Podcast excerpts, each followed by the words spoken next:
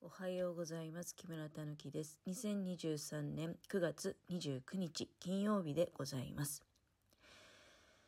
ちょっとね、あの、お米のスイッチを、まあ、入れる、入れたいんだけど、今入れると気持ち早いんですよ。で、その微調整を、まあ、あの、喋ることによってね、喋ると、なんか気が紛れるっていうかね、私ね、やっぱり、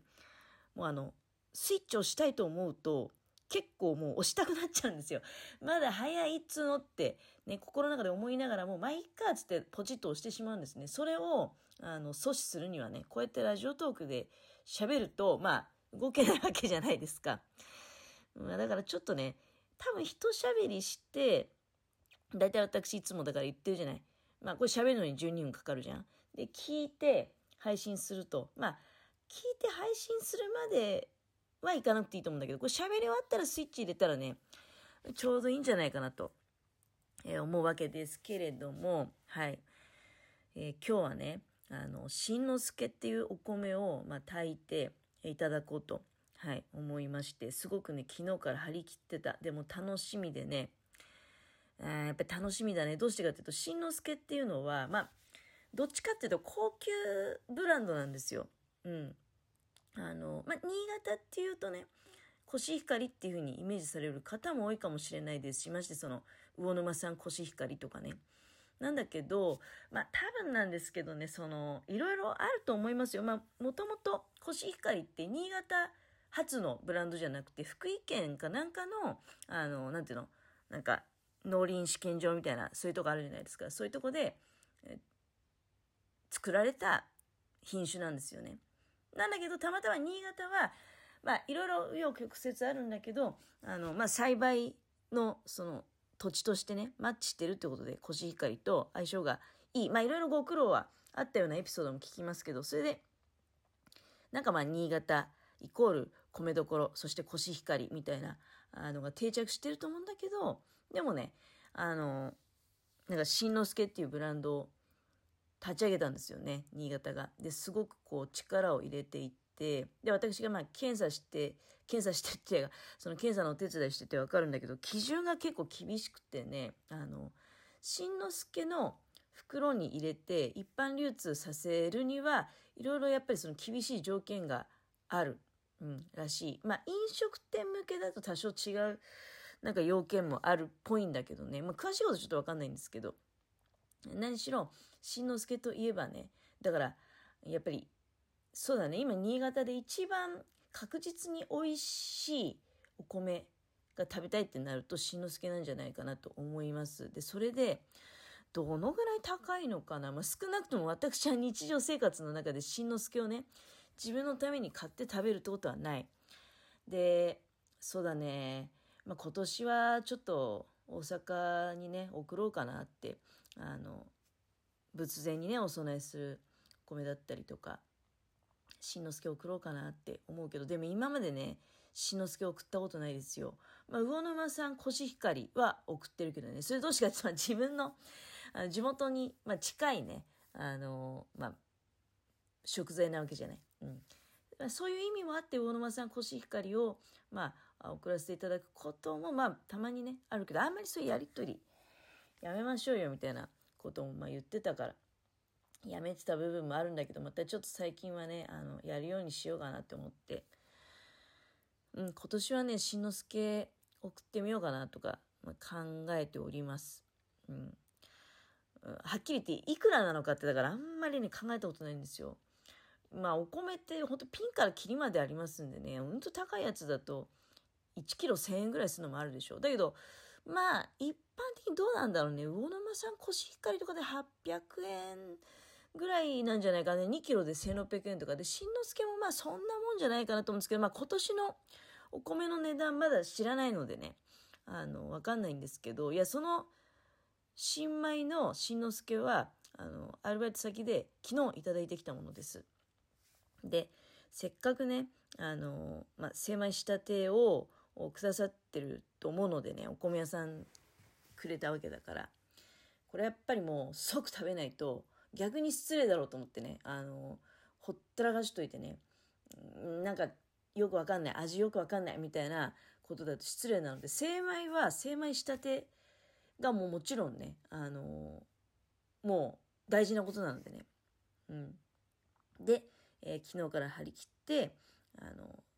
例えばゴーヤの佃煮とか、まあ、全部動画にしてあげるけど、ゴーヤの佃煮を作って、あと、ナス味噌を作って、で、あと今ね、豆腐ハンバーグ焼いて、で、あとはね、もうちょっとしたらお米のスイッチも入れて、で、紅鮭をね、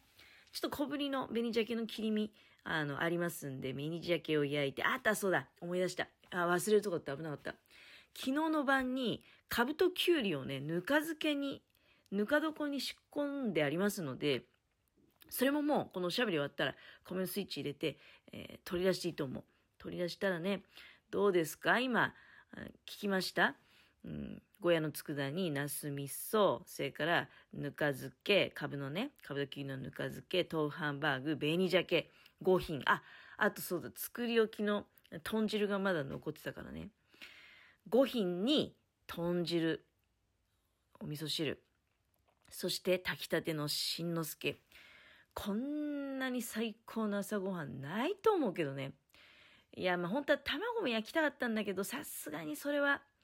やりすぎかなと思って。うん、でもどう？やりすぎ？やりすぎかな？どうなんだろう？なんかこう、ああ、やっちゃおうかな。黄色の卵ね。うん、やっちゃっていいと思う。うん。そうそう、7品。幸せになりますよ。初物を食べるとね、あの、寿命が伸びるとか、そんなような話もなんか聞いたような気がするんだけど、やっぱり幸せになれるよね。しんのすけはね、